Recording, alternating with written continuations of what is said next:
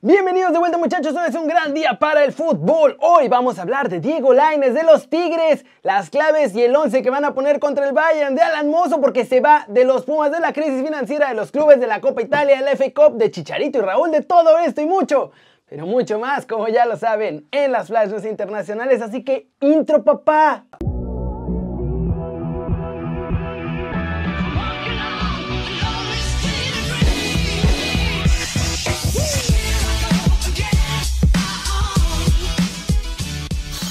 Arranquemos con la nota One Fútbol del día y es las claves que Tigres tiene que aprovechar si quieren ganarle al Bayern Múnich. Lo primero es que obviamente deberá sacarle el mayor provecho a la tuquiña. Es decir, tirarse un poco atrás y buscar el contragolpe. La línea defensiva del Bayern queda muy desbalanceada y a veces hasta mal parada realmente cuando se van al frente. Sumado a que los laterales están mayormente en posiciones de ataque y por ahí hay una clave para que Tigres aproveche. La segunda será aprovechar el tiempo que ya llevan en Qatar, porque aunque parezca poca cosa, Tigres ya está mucho más adaptado al cambio de hora y además ya han estado trabajando allá. Esto es muy importante. Ante el Al-Ali se notó que el Bayern no estaba al 100%. No es que hayan sufrido mucho, pero sí se notó que estaban en un bajón. La tercera es que obvio tienen que jugar casi perfecto, pero en especial Guido y Carioca. Si Tigres puede imponerse en ese centro del campo, la defensa y las transiciones sobre todo funcionarán mucho mejor para los felinos. Y bueno, el momento psicológico también cuenta las ganas de hacer historia y ojalá que todo se conjunte junto con el impulso anímico para ayudar a los Tigres a sacar un buen resultado.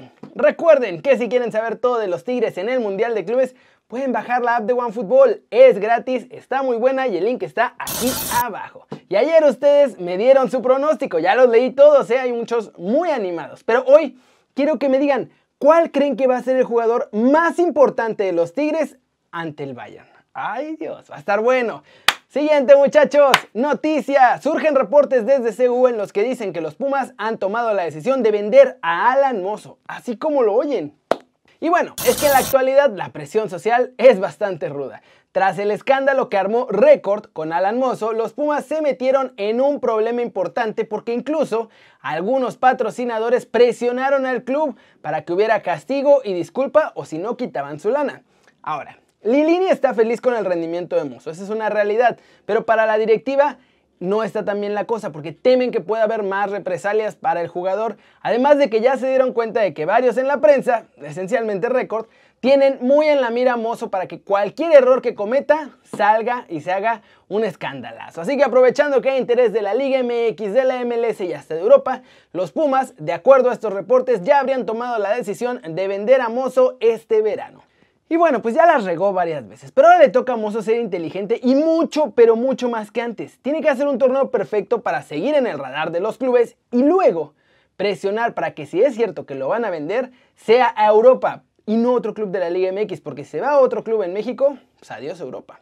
Cortecito internacional, el Observatorio CIES reveló los equipos que más dinero han perdido por andar gastando en fichajes y no poder conseguir lana de sus ventas también de fichajes. En este reporte dejan clarísimo Manchester United, Manchester City y Barcelona son los tres equipos que han tenido la peor gestión en este sentido. Los Citizen han invertido 1.006 millones de euros en fichajes y solo recibieron 375 millones por sus ventas a otros clubes, con lo que tienen un balance de pérdida de 631 millones. Los Red Devils han invertido 832 millones en jugadores durante estos 5 años, mientras que solo han vendido 246 millones. Y finalmente el Barcelona es el que más ha gastado, 1.171 millones en futbolistas, aunque también han ganado bastante, han recibido 700. De hecho, por gasto, el Club Azulgrana es el equipo que más ha gastado en toda Europa. ¿Cómo la ven? Pérdidas en la caja y pues también en el campo porque no han logrado levantar todos los trofeos que esperaban con estas inversiones de mil millones de dólares. Es increíble, algo están haciendo realmente mal. Y una última antes de irnos con los mexicanos en el extranjero, logrando todo muchachos, porque ya tenemos el 11 de Tigres para la final. Acaba de entrar ahora mientras estaba grabando el video y les cuento. Tuca tiene decidido jugar con la misma alineación que puso contra el Palmeiras. Les vio un gran desempeño, ha estado practicando hoy en el segundo entrenamiento, usó esa misma alineación y eso significa que el 11 con el que van a jugar es Nahuel Guzmán, Chaca Rodríguez, Diego Reyes y Salcedo en la central, Jesús Dueñas por el lado izquierdo, en medio campo Rafa Carioca y Guido Pizarro, así como Javier Aquino, Luis Quiñones, Carlos González y Guiñac al frente. Y ahora sí, vámonos, vámonos con el resumen de los mexicanos en el extranjero logrando todo. Edson Álvarez eligió a Raúl Jiménez como mejor delantero para el Tri por encima de Chicharito Hernández. Pero no crean que es para siempre, es ahora. Esto fue lo que dijo. Es mejor Raúl Jiménez porque ahora mismo atraviesa un mejor momento. Solo por eso. Pero sé que Chicharito ha sido un histórico para México. Pero ahora mismo me quedo con Raúl. Es un amigo muy cercano. Hablé con su novia para preguntarle por él porque no quiero molestarlo mucho.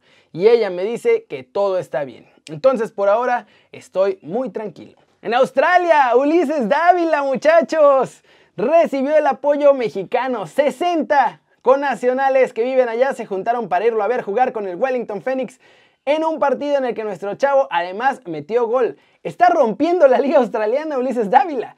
El Betis celebró el regreso de Diego Lainez a los entrenamientos y publicaron un video de su sesión del día de hoy que fue individual, porque hasta mañana volverá a entrenar con el resto del grupo. Eso sí, ya es elegible para jugar el fin de semana ante el Villarreal. Y bueno, hoy no hubo partidos con mexicanos jugando allá en Europa. Vamos a ver mañana cómo le va a Edson, cómo le va a Guti, qué pasa con Chucky también en la Copa. Y por cierto, la pregunta del día es, ¿Creen que Dieguito Laines volverá a ser titular con el Betis este fin de semana ante el Villarreal? ¿O que me lo van a mandar a la Vancomer? Flash News, la Juventus se ha clasificado para la final de la Copa Italia al empatar sin goles ante el Inter de Milán. Esto gracias al triunfo obtenido en la ida en el Giuseppe Meazza. Porque les digo, no hubo goles en este partido, estuvo interesante, pero pues nada, nada de gol. El 11 de junio se espera que pueda arrancar la Copa América de Argentina y Colombia, en la que se estudia ya que haya público. Por lo menos en Colombia, cuyo ministro del Deporte, Ernesto Lucena, dijo que ya van a preparar un plan que le van a presentar a la Conmebol a ver si se los aprueban.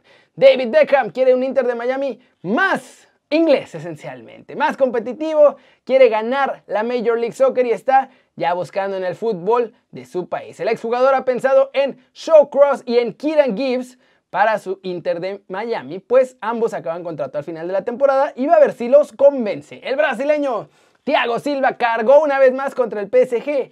En una entrevista con 442, el ahora jugador del Chelsea los acusó de que no le ofrecieron ni un centavo para que renovara. Nada, ni siquiera le dijeron, ¿quieres regresar? Nada, y lo sintió como una falta de respeto. La Real Sociedad ha informado que el partido de ida de los 16 avos de final de la Europa League ante Manchester United se jugará finalmente en Turín tras haber recibido la aprobación del gobierno italiano. Y también esta misma aprobación del gobierno italiano permitió el cambio de escenario del Benfica Arsenal, que se iba a jugar inicialmente en Lisboa y ahora se va a jugar en el Olímpico de Roma. Ángel Di María queda descartado para la ida de los octavos de final contra el Barcelona. El argentino sufrió una lesión muscular que lo obliga a reposar por lo menos una semana. Justo lo que queda para el choque en el Camp Nou, pero su entrenador Mauricio Pochettino ya confirmó que no va a estar en este partido. La FA Cup, Manchester United muchachos, sufrieron pero lograron el triunfo en tiempo extra 1-0 sobre el West Ham. La anotación del triunfo llegó ya en el tiempo añadido y fue hecha por su niño maravilla, Scott McTominay. Y en España, el Real Madrid sufrió un rato al principio, pero después ya mucho más cómodo ganó 2 a 0 al Getafe gracias a los goles de Karim Benzema y de Ferland Mendy. ¿Cómo la ven muchachos? Esas son las noticias más importantes del día. Un anuncio breve, mañana voy a estar perdón, con el Barcelona en el canal del Barcelona, aquí mismo en YouTube. Vayan a verme para analizar el partido que va a ser entre el Barça y el Sevilla. Voy a estar prepartido y postpartido ahí con ellos. Si tienen Barça TV, ahí lo van a poder ver también, así que síganme ahí y también desde la redacción mañana con el sorteo de la Conca Champions y desde la redacción el jueves narrando a los Tigres. Se va a poner bueno, muchachos, pero eso es todo por hoy. Muchas, muchas gracias por ver este video. Denle like si les gustó o métanle un zambombazo duro a la manita para arriba si así lo desean. Suscríbanse al canal si no lo han hecho. ¿Qué están esperando?